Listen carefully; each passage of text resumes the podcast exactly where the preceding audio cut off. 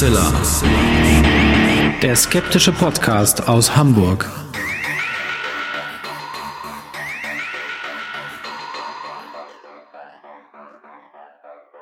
Hallo und herzlich willkommen zum 230. Mal bei Hoaxilla, dem skeptischen Podcast aus Hamburg. Wie immer bei mir die wunderbare Hoax Mistress Alexa. Die ebenfalls Hallo und herzlich willkommen sagt und bei mir ist natürlich zum Glück wie immer der wunderbare Alexander Hoaxmaster. Ja, und ähm, heute wird es mystisch in unserer Sendung, ähm, nachdem wir ja in der letzten Folge spionagemäßig politisch unterwegs gewesen sind. Um was es genau geht, werdet ihr nachher erfahren. Und äh, dann machen wir erstmal wie gewohnt weiter in unserer fröhlichen kleinen Sendung hier.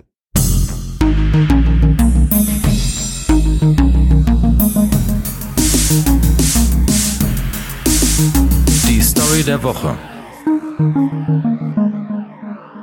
Ja, auch in der heutigen Story geht es, äh, wie auch dann später im Thema, ziemlich mystisch zu. Und es hat nicht nur was mit Geistern zu tun, sondern auch mit Piraten. Allein diese Kombination macht die Story ja schon ganz, ganz großartig.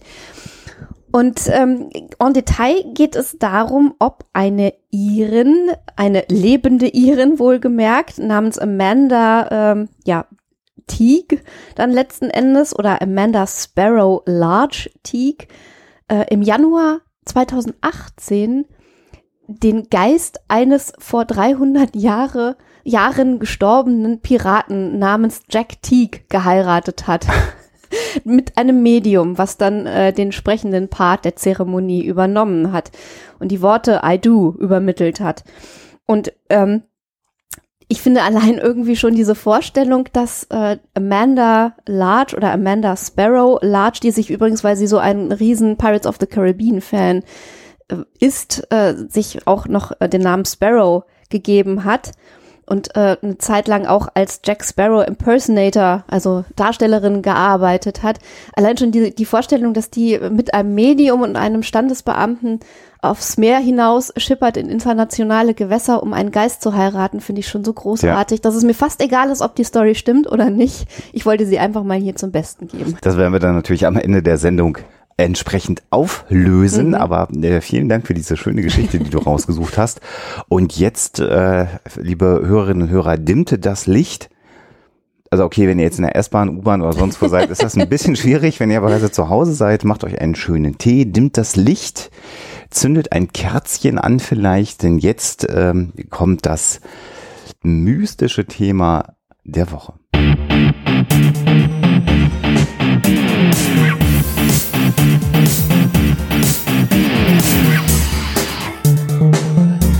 Thema der Woche. Heute soll es um Spiritismus gehen ähm, und eigentlich, Alexa, um die Urgesteine, so formulieren will ich ja, also die, ja. die also sagen wir mal zwei wichtige Persönlichkeiten rund um das Thema Spiritismus, die sicherlich sehr, sehr stark dafür gesorgt haben, dass wir bis heute wissen, was Seancen sind, dass es bis heute die Vorstellung gibt, ähm, dass man mit dem Jenseits in Kontakt treten kann, ähm, und dass Leute äh, Angst kriegen, wenn irgendwo in ihrem Haus geklopft wird und man kann nicht sagen, woher das Klopfen kommt. Genau. Es soll heute gehen und natürlich diejenigen, die jetzt auf den Folgentitel geguckt haben, wissen es natürlich schon wieder um die Fox-Schwestern, die äh, ja im 19. Jahrhundert gelebt haben in den Vereinigten Staaten im Wesentlichen, für die meisten Teile ihres Lebens. Und diese beiden Fox-Schwestern gelten gemeinhin als diejenigen, die zumindest in den Vereinigten Staaten die Spiritismusbewegung ganz weit nach vorne gebracht haben, oder? Ja, also nicht so sehr die Idee, mit Toten zu kommunizieren, war neu, sondern die Art und Weise, wie sie das ja in eine Show, in ein Geschäft umgewandelt haben. Auf jeden Fall, ähm, wie sie damit zu großer Berühmtheit äh, gelangt mhm. sind. Äh, wer das Ghost Hunting Buch äh, gelesen hat, das ich mit Sebastian Bartoschek zusammen seinerzeit äh, veröffentlicht habe, ähm, weiß, dass wir diese Fox-Schwestern auch schon in der kurzen Geschichte des äh, Jenseitsglaubens und des Geisterglaubens mal angesprochen haben. Ähm, man kann natürlich noch wesentlich weiter zurückgehen. Äh, man kann in die Bibel gucken und da Hinweise darauf finden, dass es verboten ist, mit, mit Toten zu kommunizieren. Mhm. Man kann sich den äh, Gespensterbrief äh, aus dem ersten Jahrhundert nach Christi Geburt angucken und feststellen, dass da ein Spukereignis beschrieben wird in einem Haus und dass der Geist dann versucht, mit den Lebenden zu kommunizieren und sozusagen das an ihm nicht begangene Verbrechen aufzuklären, aber zumindest äh, zu erreichen, dass er richtig bestattet wird nach den geltenden Regeln und äh, Riten. Und dann äh, in dem Augenblick, wo das passiert, gibt er dann Ruhe. Also das sind ganz alte Motive, die wir heute noch in äh, Horrorfilmen oder mhm. Geisterfilmen finden. Die lassen sich relativ weit zurückverfolgen. Und, Und überhaupt ja auch die Idee, die uns ja alle umtreibt, was geschieht nach unserem ja. Tod? Die, die größte narzisstische Kränkung, die der Mensch ja erfahren kann, ist ja zunächst mal das, der Gedanke, dass nach dem Tod die eigene Existenz, das eigene Leben einfach vorbei ist. Äh, Weltreligionen äh, haben da ihren eigenen Zugang zugefunden und Menschen, die gläubig sind, ähm, haben in der Regel einen, einen Jenseitsglauben in der äh, jeweiligen Religion anders ausgeprägt.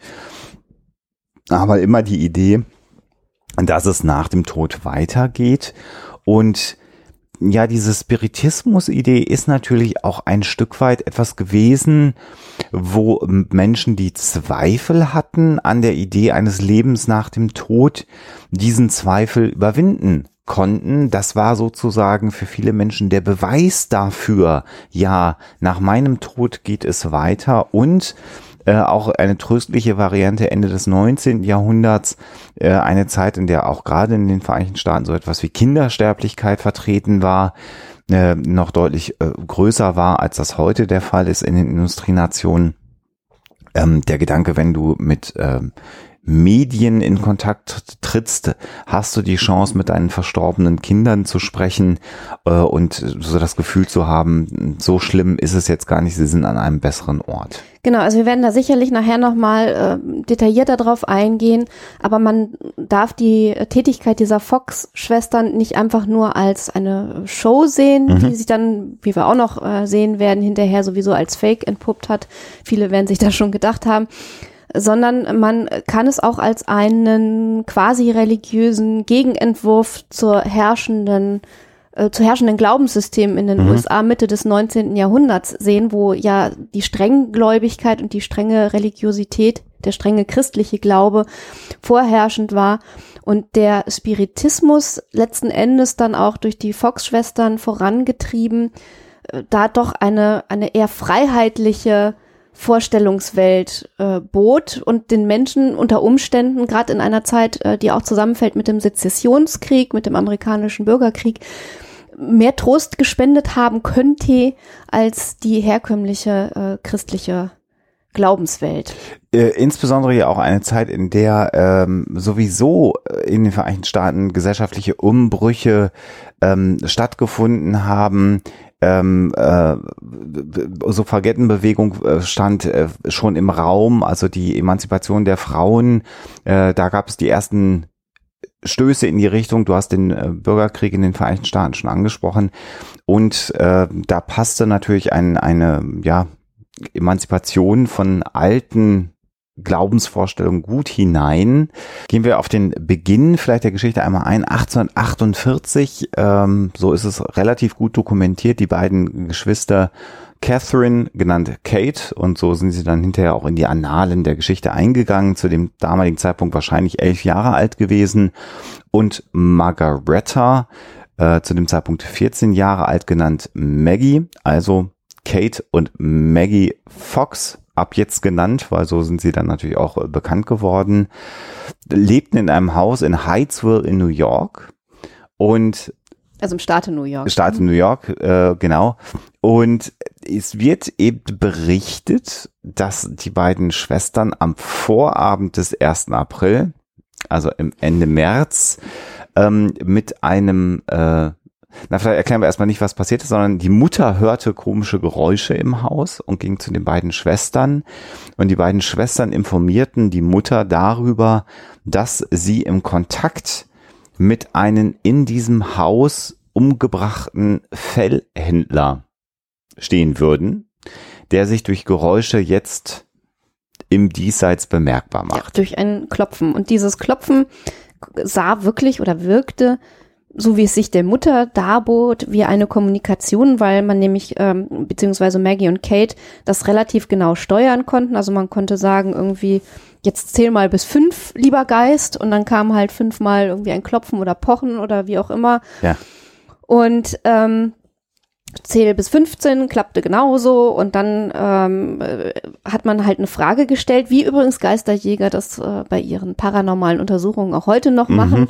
Äh, vielleicht nicht mehr dann durch Klopfen äh, soll sich der Geist manifestieren, sondern er soll dann halt die Geräte, die man dabei hat, irgendwie manipulieren. Ausschlag bringen. Zum Ausschlagen bringen. Also wenn du ein verletzter oder gekränkter, vielmehr vielleicht Geist bist, dann ähm, manifestiere dich doch bei einem Klopfen äh, der Zahl von drei oder bei, durch drei Schläge.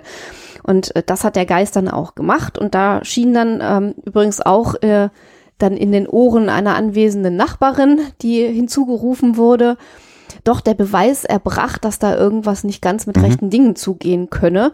Und das war sozusagen der, der Startschuss für die Fox-Schwestern, ja, mit Geistern zu kommunizieren und das eventuell auch einer breiteren Öffentlichkeit zu demonstrieren. Genau, der nächste Schritt in der Biografie der beiden Schwestern war dann aber tatsächlich die Tatsache, dass man in Heidsville äh, dann doch etwas rückständig war und mh, es so eine Mischung aus äh, Interesse an diesen vermutlich übersinnlichen Fähigkeiten gab, zeitgleich man aber auch durchaus in den eher konservativ christlichen Kreisen so eher in Richtung Hexenglaube äh, tendierte und das brachte dann die Mutter von Maggie und Kate dazu zu sagen, hm, vielleicht schicke ich die mal lieber weg. Ähm, und das tat sie dann auch und ähm, eine der beiden landete dann zunächst mal bei der Schwester Lea. Die erheblich älter war, Genau. schon aus dem Haus. Also ich glaube in ihren späten 30ern, äh, steht in einer Quelle, zu Mhm. dem Zeitpunkt. Und das Ganze verlagerte sich dann also weg äh, aus dem Staat in New York äh, oder, oder weg von Hyattsville in die Nähe von Rochester. Mhm. Und da war es eigentlich auch ein bisschen eher an der richtigen Adresse, dieses ganze Projekt.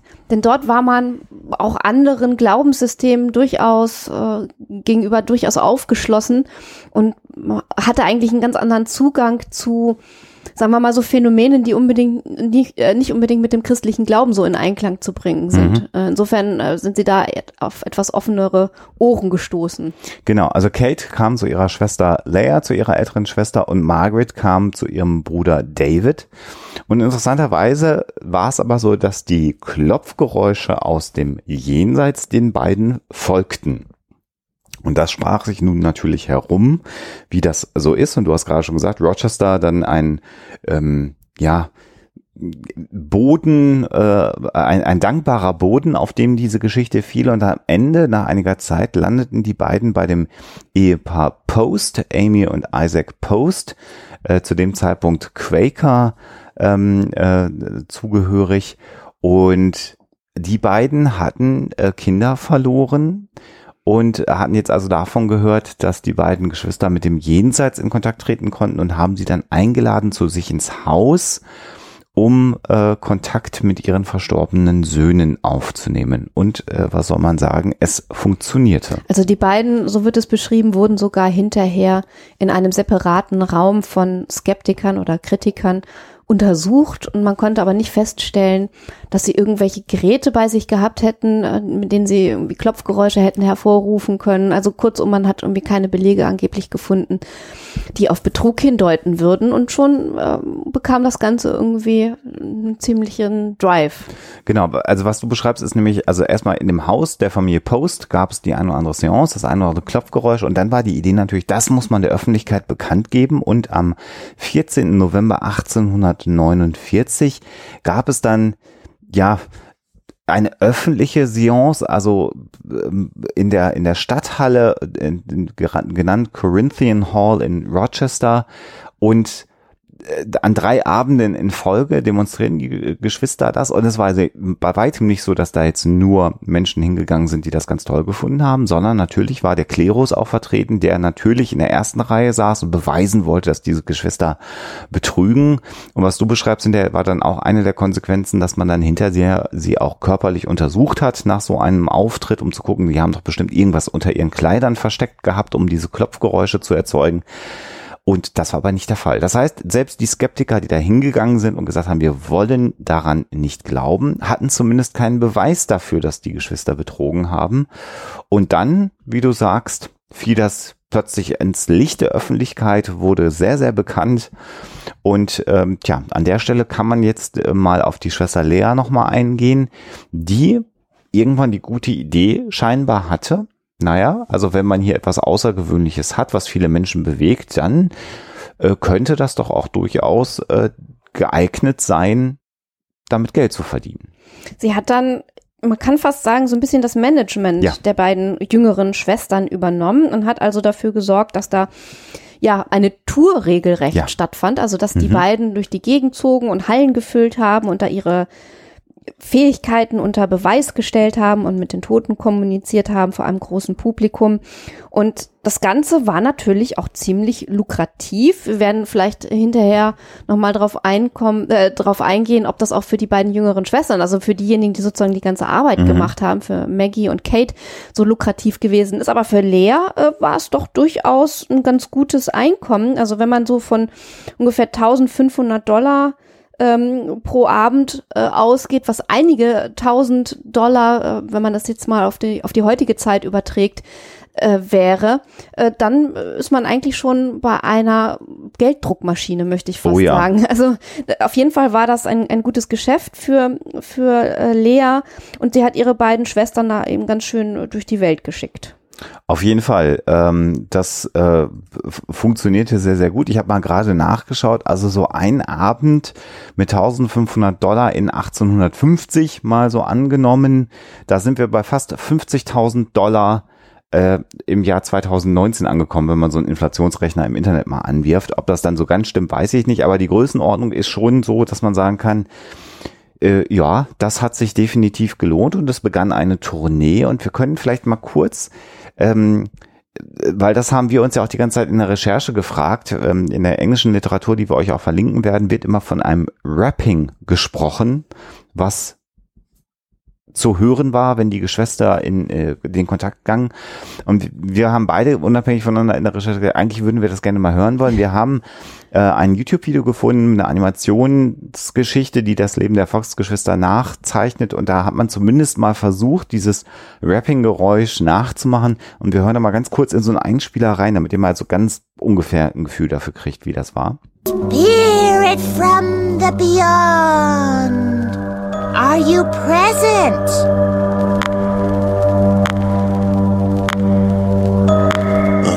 Ja, und mit der Nummer sind die dann durchs Land getourt.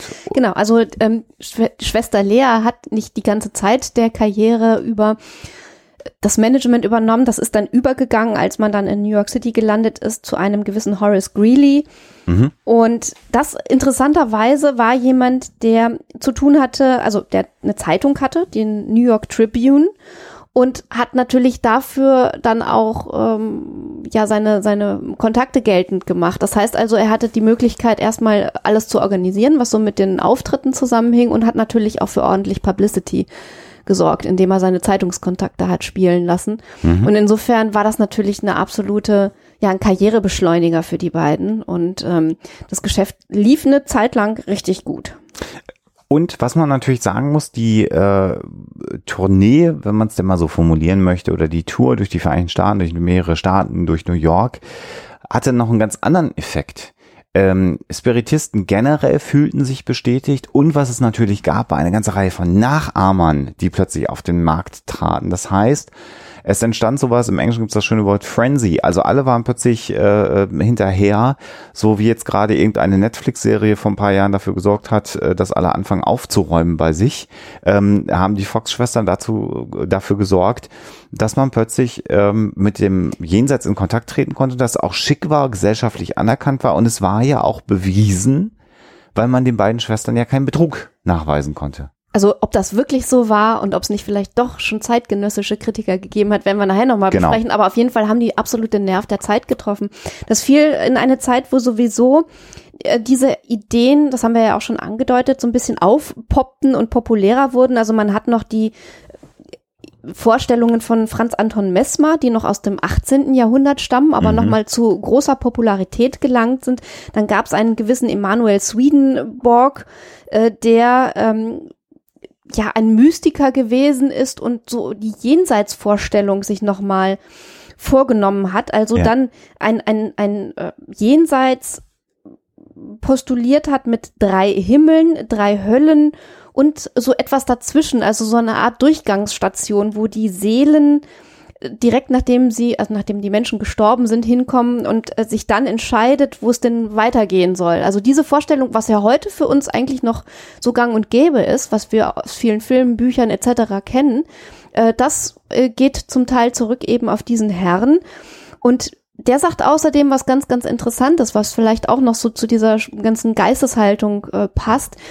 Im Prinzip sorgt nicht Gott dafür, ob man in Himmel oder Hölle kommt, sondern der Mensch selber. Also wer die Selbstliebe praktiziert, für den geht's dann eher irgendwie Richtung Hölle weiter. Und wer andere liebt und sozusagen den eigenen Interessen voranstellt, für den äh, kann es dann Richtung Himmel gehen. Also man ist wirklich selber so für sein Schicksal verantwortlich.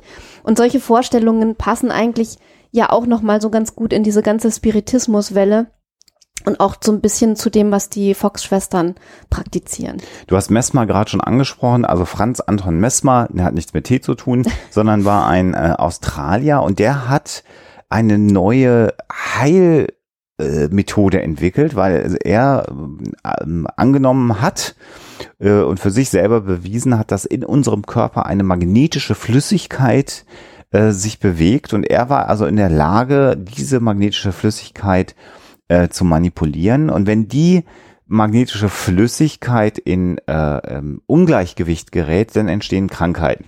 Säftelehre kommt dann natürlich sofort wieder äh, äh, in den Sinn. Das hat es alles schon mal gegeben, aber Messmer hat das also popularisiert. Das heißt, er webte, er wefte, wavete, webte, er wedelte, Wo, Wob. er, er, er wedelte, wollte so, ich eigentlich sagen. Er wedelte mit seinen Händen über den Körpern von kranken Menschen und manipulierte also deren magnetische Flüssigkeit.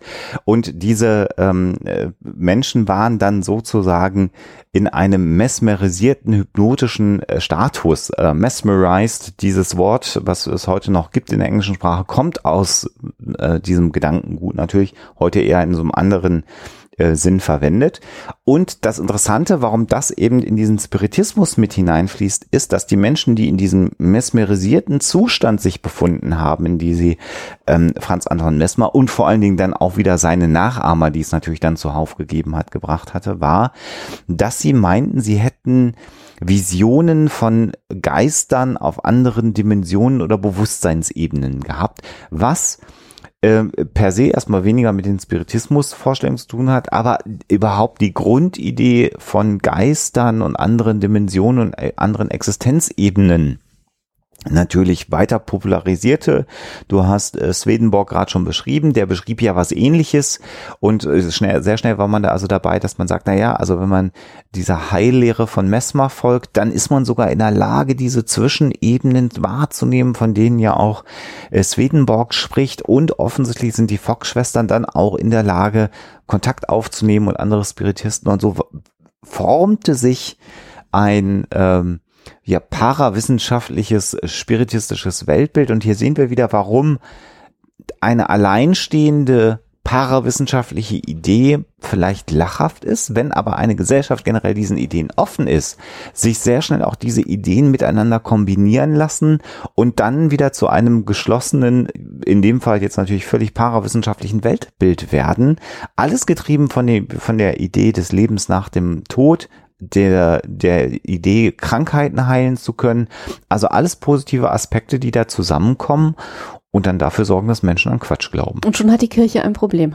Ja, ob das Ähm, jetzt so schlimm ist, sei mal dahingestellt, Genau. aber klar, also so hat man plötzlich ein paralleles Glaubenssystem, in dem sich die Menschen bewegen und man konnte Eintritt bezahlen und Spiritisten auch noch bei ihrer Arbeit zuschauen. Genau, und wie gesagt, also vieles, was wir heute noch haben, denn ähm, Ghost Hunter gehen ja auch heute noch mit Medien los, wenn Mhm. sie ihre paranormalen Untersuchungen an Spukorten durchführen.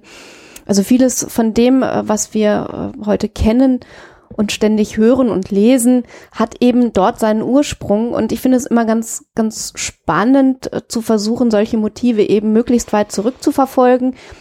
Man wird zwar öfter mal, wenn man kulturhistorisch forscht, äh, davor gewarnt, allzu lange Kontinuitäten Ja. aufzubauen, aber ähm, es ist schon mal gut, wenn man eine Idee oder gewisse Motive oder gewisse Vorstellungen so ein oder 200 Jahre zurückverfolgen kann, äh, dann ist man eigentlich schon ganz gut dabei und hat schon äh, relativ viel Geschichte abgedeckt. Die Spiritisten in den Vereinigten Staaten insbesondere, aber dann natürlich auch in Europa, haben dann hinterher die ähm, Seancen oder Shows, die die Fox-Schwestern abgehalten haben, erweitert um weitere Aspekte. Es kam sehr viel Cold Reading dazu, auch darüber haben wir ja schon gesprochen. Das heißt, wenn ich Kontakt mit jemandem in der Vergangenheit aufnehme, ähm, nicht in der Vergangenheit, im Jenseits äh, aus der Vergangenheit einer anderen Person, die verstorben ist, dann muss ich natürlich auch das, was dieses Wesen aus dem Jenseits mitteilt, ja irgendwie, das muss ja passen. Das heißt, man muss auch sehr gut in der Lage sein, Code Reading zu betreiben, denn häufig war es so, dass also jemand aufstand und sagt, bitte, ich nehmen Sie Kontakt mit meinem verstorbenen Vater auf und dann haben die Spiritisten das gemacht und mussten halt natürlich interpretieren äh, anhand der Reaktion des Menschen, der den Wunsch geäußert hat, ob sie halbwegs in die richtige Richtung steuern mit ihrer Science oder nicht, denn man kann bis heute davon ausgehen, dass es niemanden gibt, der mit dem Jenseits bisher konkret in Kontakt gestanden hat. Und so auch nicht äh, die Fox-Schwestern. Also Genau. wenn wir mal versuchen, so den weiteren Lebensweg nachzuzeichnen. Ich wollte ganz kurz, lass mich den Satz noch gerade zu Ende bringen, weil das war das eine Code Reading und dann gab es noch was Schönes, das haben die Fox-Schwestern übrigens nicht gemacht, ist auch die Tatsache, dass dann ähm, Manifestationen, also physikalische Manifestationen aus dem Jenseits im Diesseits stattgefunden haben und ich spreche von Ektoplasma, alle die äh, die Ghostbusters-Filme sich mal angeschaut haben, werden sich daran erinnern, also dieser Schleim. Ähm, und da gab es dann tatsächlich auch äh, Medien oder Spiritisten, die dann bei ihren Bühnenshows auch Ektoplasma erbrochen haben oder das schoss ihnen aus dem Mund heraus. Äh, das waren offensichtlich Menschen, die waren durchaus in der Lage, mal auf Befehl äh, sich zu übergeben und gewisse Flüssigkeiten, die sie vorher zu sich genommen haben, der Exorzist lässt grüßen. äh, genau. Äh, also äh, äh, äh, soll nur heißen, die Fox-Schwestern so relativ klassisch, aus denen ist dann eher noch sowas wie das Ouija-Board entstanden. Ne? Da, da können wir, also auf diese ganzen Geschichten würde ich sagen, äh, können wir nachher auch nochmal eingehen, Genau. weil es da auch ganz interessante Experimente gibt und sich wirklich auch, sagen wir mal, so Skeptiker durchaus ernsthaft Die ersten- Mhm. äh, mit den Funktionen auseinandergesetzt haben, mal geguckt haben, was eigentlich dahinter steckt.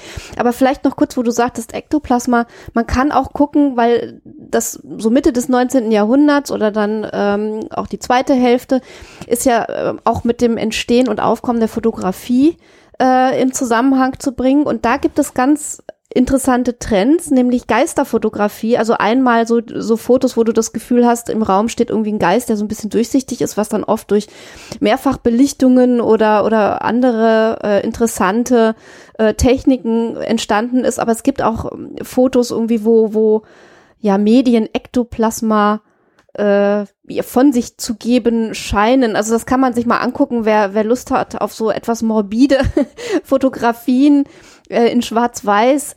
Äh, äh, das ist auf jeden Fall irgendwie ganz interessant. Also meistens sind das ja eher so, so künstlerische Dinge, die da entstanden sind und ähm, man sollte es natürlich nicht für bare Münze nehmen, aber es ist auf jeden Fall spannend, sich das anzugucken. Genau. Äh, wenn wir jetzt aber zu den Schwestern zurückkehren. Ähm, Maggie zum Beispiel hat einen ganz interessanten, wenn auch traurigen äh, Weg dann äh, weiterhin äh, beschritten. Sie hat äh, einen Mann äh, geheiratet, der leider relativ schnell nach der Hochzeit verstorben ist und ihr noch das Versprechen abgenommen hat, sich erstens vom Spiritismus zu lösen und ihm abzuschwören und zweitens zum Katholizismus sich zu wenden, weil er so ein bisschen die Vorstellung hatte, dass dieser ganze Mystizismus im Katholizismus ihr irgendwie so ganz gut gefallen könnte. Hat sie dann auch gemacht und dann war sie irgendwann in ähm, Europa unterwegs und hat dann durch Vertreter der katholischen Kirche sich einen ziemlichen Rüffel eingefangen wegen dieser ganzen Spiritismus- und Geisterkommunikationsgeschichte. Und dann hat sie nämlich später äh, im Jahr 1888 eine wirkliche Bombe platzen lassen. Sie hat also ein Interview mit einer Zeitung, auch für nicht unwesentlich viel Geld, geführt und hat in diesem Interview offen zugegeben, dass die Fox-Schwestern, also Kate und Maggie, äh, betrogen hätten. Also dass das Ganze äh, nichts war als ein Fake. Sie hat auch genau beschrieben, dann auch äh, übrigens in einer Abendsitzung, also wo die Leuten, Leute wirklich im Publikum saßen und mhm. eigentlich auf so eine Seance äh, gewartet haben auf, oder auf so eine Geistershow. Und dann hat sie sich also hingestellt, hat gesagt, das war alles Quatsch äh, und hat dann auch ähm, im Prinzip vorgeführt, wie sie das gemacht hat. Nämlich jetzt kommt es zum Beispiel mit den Gelenken äh, von äh, Fingern und Zehen vor allen Dingen auch. Genau, das waren die Geräusche, die wir euch vorgespielt haben. Wobei diese Veranstaltung, in der sie das gemacht hat, das war jetzt nicht, dass sie überraschend das gemacht ja, hat. Ja, ja, nee, das, das war mit Ankündigung. Das war genau. mit Ankündigung. Ja, ja, ne? ja gut, das, das stimmt. Aber die Leute waren natürlich äh, dennoch ziemlich geschockt. Und wenn man sich bedenkt, also wenn man bedenkt, was für eine Bewegung die beiden vorher losgetreten mhm. haben, die Leute jetzt derart vor den Kopf zu stoßen und zu sagen, ja, das war ja alles nur Quatsch, war natürlich ein gefährliches Unterfangen und hat ihnen letzten Endes auch die finanzielle Grundlage mhm. äh, entzogen. Probleme mit dem Alkohol hatten beide Schwestern ja. auch schon vorher gehabt, also Kate und Maggie sagen wir mal so, haben Alkoholabusus äh, regelmäßig praktiziert. Und jetzt war das Ganze natürlich irgendwie so ein bisschen aus dem Ruder gelaufen. Im Prinzip ging es mit den beiden ziemlich bergab. Also ähm, Kate hatte während dieser Enthüllung von, von Maggie auf der Bühne im Publikum gesessen, hat zwar gesagt, ähm, ich beteilige mich da nicht offiziell, aber ich bin als stumme Unterstützung im Publikum mit dabei. Mhm. Naja, aber es, es äh, ging äh, ziemlich bergab mit den beiden. Sie hatten sich dann auch mit Lea ähm, zerstritten. Da ging es auch um Sorgerechtsgeschichten. Also das Ganze hat eine wirklich ungute Wendung genommen. Äh, äh, es gibt auch Berichte, die sagen, dass genau dieser Event stattgefunden hat, weil sie das Geld haben wollte, weil man schon am überlegen war, ihr das Sorgerecht für die, ihre mm. beiden Kinder. Wir sind jetzt nicht ganz auf da die Biografie auch Lea, äh, dahinter, genau. Äh, äh, eingegangen. Das könnt ihr euch nachlesen, weil wir, wir werden euch umfangreiche Quellen verlinken. Aber eine der Motivationen war eben für diesen Abend auch so viel Geld zu verdienen und ja, sich sozusagen vom Betrug loszulösen, in der Hoffnung, dass man ihr das Sorgerecht für die beiden, äh, beiden Kinder nicht entzieht. Also auch das nochmal eine Motivation. Und ähm, interessanterweise ein Jahr später hat sie den Widerruf widerrufen. Ja. Wenn man so will. Also hat sie gesagt, ja, und ich war nicht Herr meiner Sinne, als ich das also alles offenbart habe und mein Glaube an den Spiritismus ist ungebrochen.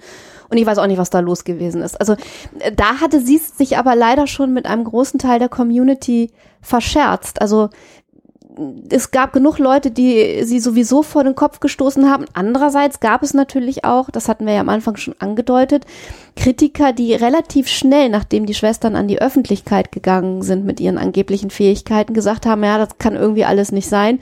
Und es ist sogar die Rede davon, dass es genug Quellen gibt, von Zeitgenossen, die sagen, wer auch immer die dann gesehen hat auf der Bühne oder im privaten Rahmen oder wie auch immer, konnte eigentlich relativ schnell absehen, dass diese Klopfgeräusche irgendwie ja körperlicher Herkunft sind, dass die irgendwie einen Trick gelernt haben, wie sie das mit ihren Gelenken machen können oder was auch immer.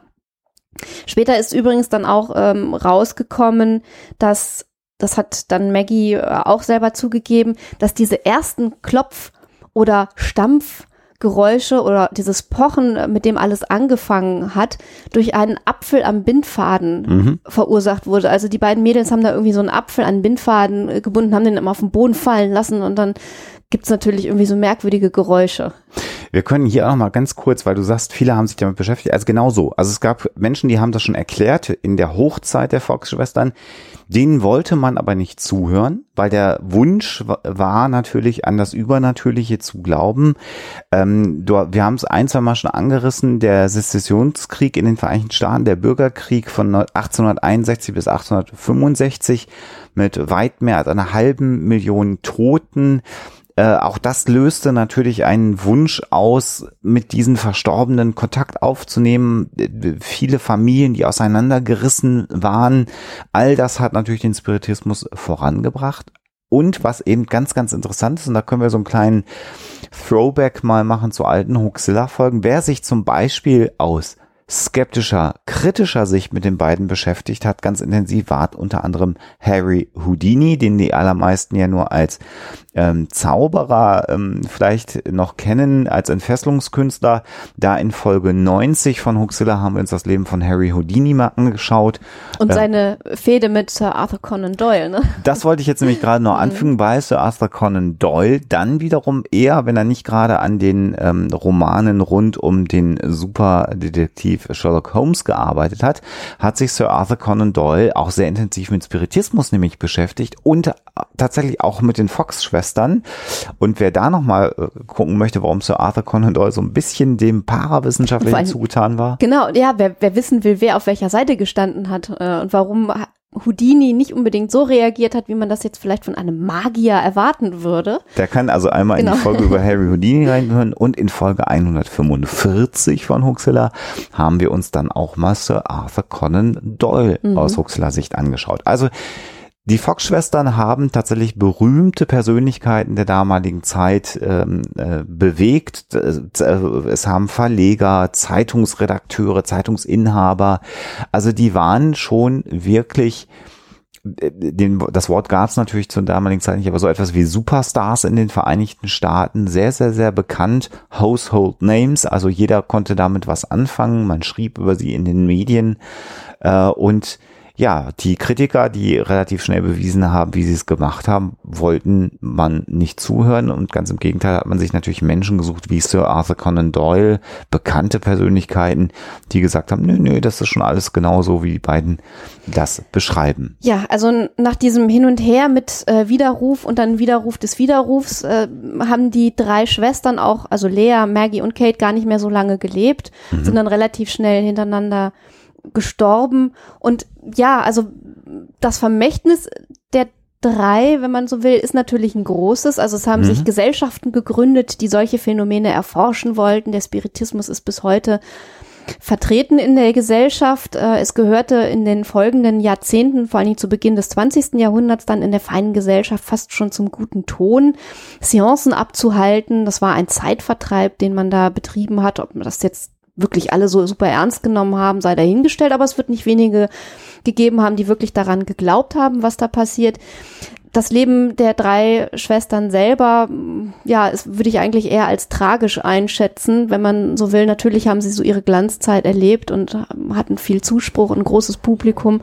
Aber wenn man dann schaut, dass da, dass Kate und Maggie eigentlich im Prinzip eher in recht jungen Jahren am Alkoholabusus verstorben sind und nur Lea ein relativ hohes Alter erreicht hat, ist das irgendwie schon alles ziemlich traurig. Ähm, also das vielleicht zu den Fox-Schwestern selber.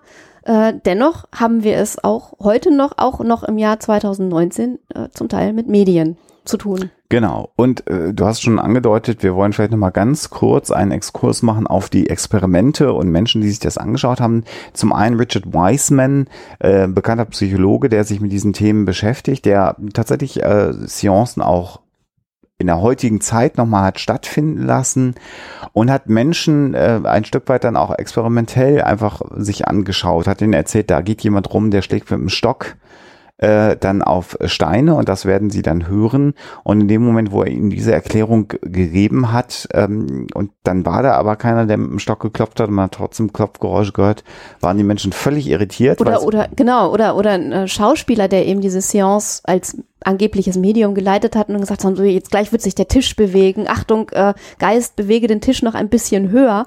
Der Tisch hat sich nicht bewegt, aber hinterher haben wahnsinnig viele Anwesende schwören können, dass er sich bewegt habe.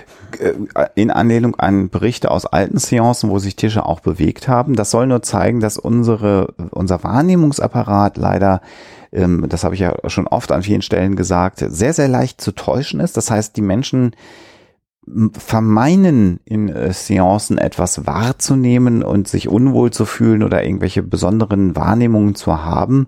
Und äh, im Kern haben sie die vielleicht sogar. Das heißt, sie lügen gar nicht und sie haben schon gar nicht irgendwelche Halluzinationen, sondern es ist so ein, so ein gemeinsames Erlebnis, was da plötzlich entsteht. Und was Richard Wiseman auch noch äh, äh, beschrieben hat, ist, dass es viel mehr Sinn macht, etwas Zeit verstreichen zu lassen, bevor man sie dann nach ihren Erfahrungen befragt, weil mit je mehr Abstand die Menschen sich das anschauen, die äh, Erinnerung dann eher in die Richtung von übersinnlichen Dingen geht und wenn man sofort zwei Minuten nach der Seance die Menschen befragen würde, sind sie unter Umständen viel skeptischer und können das noch viel besser einordnen, was sie erlebt haben. Auch ein interessanter Befund. Äh, zum Thema Tischbewegen gab es dann interessante Experimente. Äh, und zwar auch schon recht früh. Früh, ne? genau. Mhm. Also jetzt gar nicht aus unserer Zeit. Genau, also Mitte des 19. Jahrhunderts hat äh, Michael Faraday ein ganz interessantes Experiment mhm. gemacht und hat ein, ja eine, quasi eine Tischplatte gebaut aus verschiedenen Schichten von Pappe, mhm. die immer kleiner wurden nach oben hin und dann sollten auf den obersten Teil die Menschen ihre Hände legen. Und dann hätte ja eigentlich, wenn wirklich etwas Übernatürliches diese, diesen Tisch bewegen hätte können, hätten sie ja die unteren Schichten der Pappe bewegen müssen. Es haben sich aber tatsächlich nur die oberen oder die oberste Schicht, wo die Hände drauf lagen, äh, bewegt. Und das ist eigentlich äh, ein ganz interessantes Experiment, was ähm, idiomotorische Bewegungsabläufe äh, verdeutlicht äh, häufig bei uns im Sprachgebrauch dann als Carpenter-Effekt mhm. bezeichnet oder idiomotorischer Effekt. Äh, genau, also äh, un bewusste mhm. Muskelbewegungen. Hast und, du beim Pendeln. Genau, was Faraday da eben nachgewiesen hat, ist, wenn also sich der Tisch nach rechts bewegte, dann, wenn jetzt der Geist den Tisch bewegt hätte, hätte sich der untere Teil des Tisches ja bewegen müssen. Äh, du hast es ja beschrieben, dass das aus äh, Schichten zusammengebaut hat. Es hat sich aber nur die oberste mhm, Schicht genau, bewegt. Genau, wo die also Hände die, drauf waren. Genau. Und das war dann also der Beweis dafür. Und genauso funktioniert ja auch das Ouija-Board. Ähm, was dann äh, eben auch solche Bewegungen, äh, unvolontäre Bewegungen der Handgelenke äh, ja beeinflusst. Und man hat dann auch in einem Experiment das sehr schön nachgewiesen. Also man kann ja sagen, äh, ja, nein und natürlich die Buchstabierung auf diesen Ouija-Boards ähm, das funktioniert unter Umständen, dass da wirklich Nachrichten entstehen. Dem Geist wäre es natürlich aber vollkommen egal, ob die Schrift nach oben ist oder genau. die Schrift auf der Tischplatte liegt. Weil er sie sowieso aus seiner übernatürlichen Warte wahrnehmen. sehen kann. Ja. Genau. Interessant ist allerdings, wenn man so ein Ouija-Board auf den Kopf dreht, das heißt, die Buchstaben liegen auf der Tischplatte und das Glas ist auf der Rückseite von so einem Ouija-Board, dann kommen leider keine vernünftigen Geschichten mehr raus. Und das ist der erste Hinweis natürlich darauf, dass die Menschen, die auf dieses Brett schauen und die Buchstaben sehen, einen Einfluss darauf haben. Und wenn ihnen dieser Kanal genommen genommen wird und sie nicht mehr wissen, welche Buchstaben da sind, dann bewegt sich zwar das Glas auch irgendwie, ähm, aber scheinbar nicht äh, in einem sinnhaften. Stiftend, genau. genau. Das, äh, dieses Experiment hat übrigens die Psychologin Susan Blackmore äh, durchgeführt. Und das finde ich eigentlich auch äh, wirklich ganz spannend, erstmal auf die Idee zu kommen, einen Versuchsaufbau mal zu gucken, wie man denn solche Hypothesen überhaupt testen kann. Äh, was man auch an Experimenten hat in diesem Zusammenhang, ist äh, der Versuch, ähm, ein Glas zu bewegen ähm, und dann mal zu gucken, mit welcher Art der Willensbildung oder, oder, mhm. oder Motorik das denn zusammenhängt. Und man hat dann festgestellt, also wenn ein Glas oder eine Vorrichtung auf dem Tisch steht und da sind die Hände drauf und man sagt den Leuten, sie sollen dann eben ähm, sich auf eine bestimmte, auf eine Region eines Raums, meinetwegen auf die Tür oder ein bestimmtes Fenster konzentrieren, dann hat man meistens den Effekt, dass sich das Glas eben genau in diese Richtung auch bewegt. Das heißt also, da wo die Leute hingucken, da bewegt sich dann das Glas hin. Mhm. Äh, das sind alles ganz interessante Experimente, die letzten Endes aber nachweisen, dass da nichts Übernatürliches im Gange ist, sondern es einfach um aber auch recht interessante Phänomene der Motorik und auch der Neurologie letzten Endes geht. Tja, und der Psychologie natürlich. Also gerade Richard Wiseman hat, ähm, also da kann ich vielleicht auch nochmal einen Buchtipp geben, das Paranormality-Buch äh, von ihm äh, wirklich interessante Dinge geschrieben und Experimente gemacht und äh, kann da aus einem ganz reichen Erfahrungsschatz schöpfen. Das können wir ja äh, auch mal verlinken, das Buch nochmal äh, unter der Sendung. Ähm, vielleicht, äh, also wenn Menschen emotional in einem Thema sehr investiert sind, wie eben dem Leben nach dem Tod oder dem Wunsch mit Menschen, die verstorben sind, Kontakt aufzunehmen, dann funktionieren all diese Dinge besonders gut. Äh, Gruppenphänomene funktionieren auch nochmal gut. Das heißt, bei Seancen sind ja immer mehrere Menschen anwesend. Ähm, äh, das soll also schon sagen, wir sind alle nicht gefeit davor, uns, ähm, ja, übersinnig wäre jetzt falsch, aber Wahrnehmungen zu stellen, die wir spontan nicht erklären können. Und wir haben hier in dem Fall der Medien oder im Fall der Fox-Schwestern zumindest Menschen, denen man sehr, sehr nah bringen kann, dass sie absichtlich diese Fähigkeiten genutzt haben, um sich persönlich daran zu bereichern. Insbesondere Lea scheint da ein Playerin gewesen zu sein. Ob jetzt jedes Medium, was wir heute noch auf unserer Welt haben, bösartig ist oder vielleicht sogar selber glaubt, dass es mit übersinnlichen Fähigkeiten ähm, gesegnet ist, wenn man es denn so formulieren will, das sei mal dahingestellt. Ähm, nach wie vor ist es natürlich so, dass all diese Medien, alle Menschen, die meinen, mit anderen Daseinsebenen Kontakt aufnehmen zu können, die es in der Regel nicht können, wenn sie strenger wissenschaftlich kritischer Beobachtung unterliegen. Die häufigste Aussage dazu ist dann ja, dass die negative Energie der Skeptiker, die bei diesen äh, Versuchen dann dabei ist, das zerstören. Ähm, damit hat man sich natürlich gegen diesen Kritikpunkt immunisiert. Das ist dann mhm. so. Äh, äh, aber insofern gehen jetzt wir von Huxilla und Alexa nickt gerade, wo ich das sage, davon aus, dass es keine jenseitige Existenzform gibt, mit der wir in Kontakt treten können. Und damit ist all das, was uns Medien mitteilen, erstmal wissenschaftlich nicht haltbar. Um aber jetzt doch nochmal zu sagen, warum wir das alles machen, also warum wir Sendungen über die Fox-Schwestern machen, natürlich einmal, um über Phänomene aufzuklären, die wir auch heute noch in der Gesellschaft finden und mhm. da mal skeptisch dahinter zu blicken. Aber einerseits hoffe ich auch, um zu zeigen, wie faszinierend das trotzdem sein kann. Also ich mhm. persönlich muss sagen, ähm, mich fasziniert dieses Thema total. Äh, mich fasziniert es aber eigentlich eher als ein psychologisches oder gesellschaftliches Phänomen. Ich finde es mhm. wahnsinnig spannend, zu gucken, warum das so schnell an Popularität gewonnen hat, warum gerade in der feineren Gesellschaft und gerade zu Beginn des 20. Jahrhunderts so ein absoluter Hype äh, in diese Richtung äh, aufgekommen ist. Wir müssen unbedingt nochmal irgendwann eine Sendung zur Lebensreformbewegung machen, die mhm. ja auch nochmal so eine Alternative zu den hergebrachten äh, Lebensformen der Indust industriellen Gesellschaft äh, ist. Also, dass da ganz viele gesellschaftliche Gegenentwürfe auch mit solchen Phänomenen verbunden sind und dass es sich einfach lohnt, mal kulturell oder kulturhistorisch dahinter zu blicken und dass eben auch die, die, die psychologischen Effekte, die da eine Rolle spielen. Also der, der Barnum-Effekt, den wir jetzt nur ganz äh, kurz eben anreißen, äh, das Cold Reading, was mhm. Medien praktizieren, dass das per se schon mal so interessante Phänomene sind, wenn man sie dann natürlich auch kritisch sehen muss, weil da eben auch oft ausgenutzt wird, wie verletzlich Menschen, die ein Medium aufsuchen, in so einer Situation sind, mhm. dass es trotzdem halt faszinierend ist, äh, sich mit sowas zu beschäftigen. Ich hoffe, das haben wir so ein bisschen aufzeigen können. Ja, auf jeden Fall. Also das ist ähm, genau das, was wir vermitteln wollen und das ist halt immer notwendig ist, mit sehr viel Abstand zu schauen, wie man Phänomene erklären kann. Für die allermeisten Phänomene gibt es vernünftige Erklärungen. Und bevor wir jetzt aufklären, was es mit der Piratengeschichte auf sich hat und bevor ich dann böse E-Mails bekomme, weil ich die Suffragetten in den Kontext der Fox-Schwestern gesetzt habe,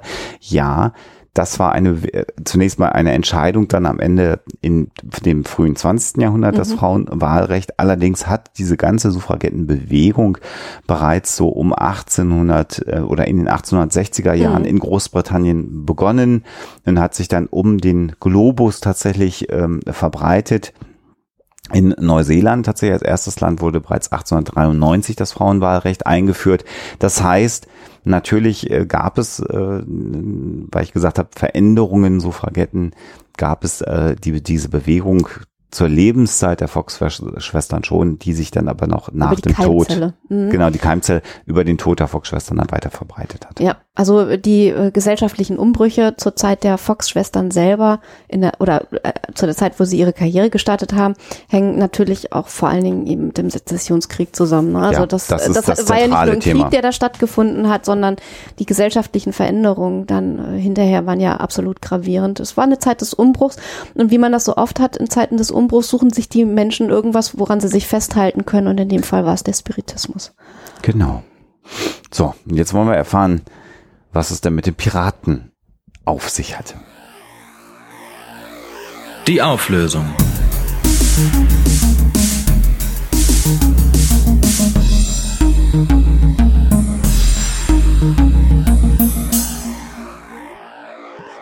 Ja, hat Amanda äh, Sparrow Large Teague, ich muss diesen Namen, weil ich mir ihn einfach nicht merken kann, immer ablesen, im Januar 2018 einen Piraten geheiratet. Nicht nur einen Piraten, sondern auch noch einen, der schon 300 Jahre tot ist.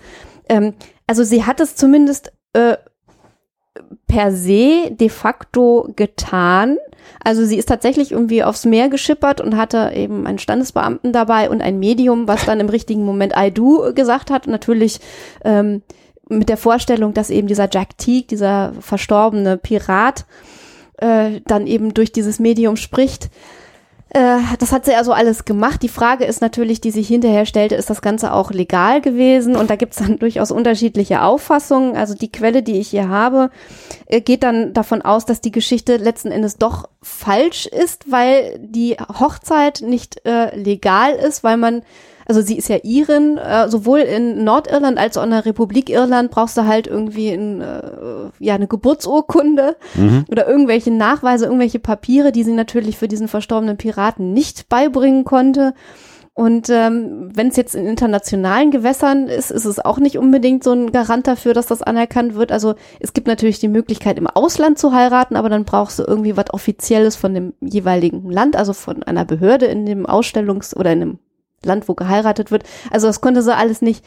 Ähm, also sie hat ihn geheiratet, aber die Frage ist, ob das wirklich legal gewesen ist. Sagen wir mal so, die Hochzeit hat stattgefunden. Die Hochzeit hat stattgefunden. So, der, so kann man es vielleicht zusammenfassen. Also äh, im Grunde genommen habe ich euch eine wahre Geschichte erzählt, deren rechtliche Konsequenzen nicht ganz absehbar sind, aber schön auch eine Überschrift, die es dann hinterher in der Zeitung gegeben hat, wo, wo ein Zitat von ihr irgendwie auftaucht in der Überschrift, dass der Sex der beste gewesen sei, den sie jemals hatte mit einem Geist. Ja, why not? Ich meine, wer, wer möchte äh, und wer ein, ein riesen Piraten-Fan ist und Jack Sparrow-Fan ist, I don't know. Ich weiß nicht. Ich weiß Sei nicht, ihr ich gegönnt. weiß nicht, wie wir von dem schmalen Brett jetzt runterkommen.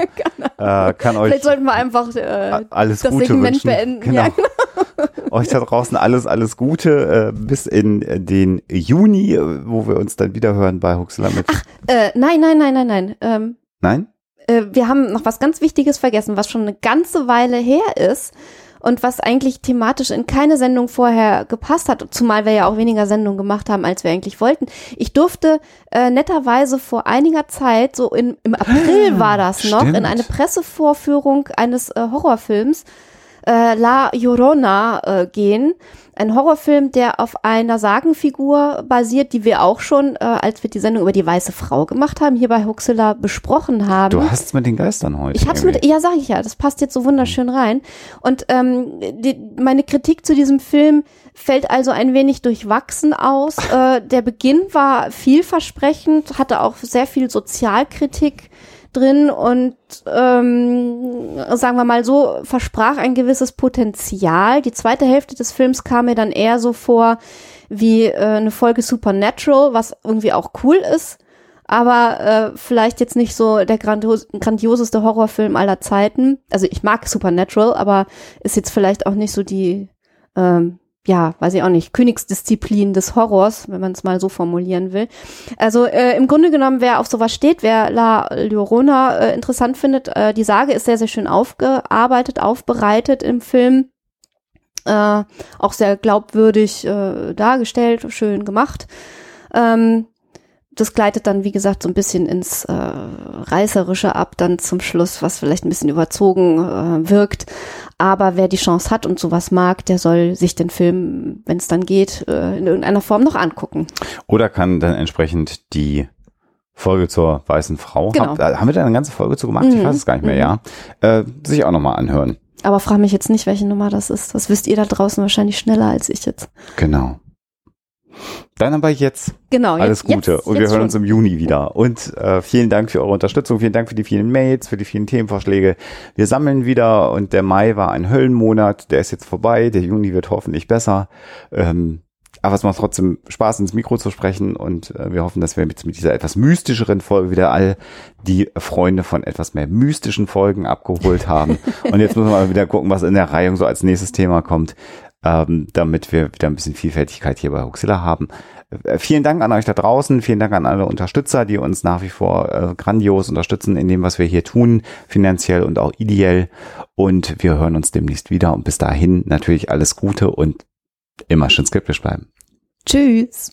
Der Huxilla Podcast ist und wird für immer ein kostenfreier Podcast bleiben. Aber ihr könnt unsere Arbeit gerne unterstützen mit Flatter oder als Patronen bei Patreon oder über PayPal oder über unsere Amazon Wishlist. Geht auf unsere Seite, klickt auf die entsprechenden Links und dann findet ihr dort die Informationen. Dankeschön.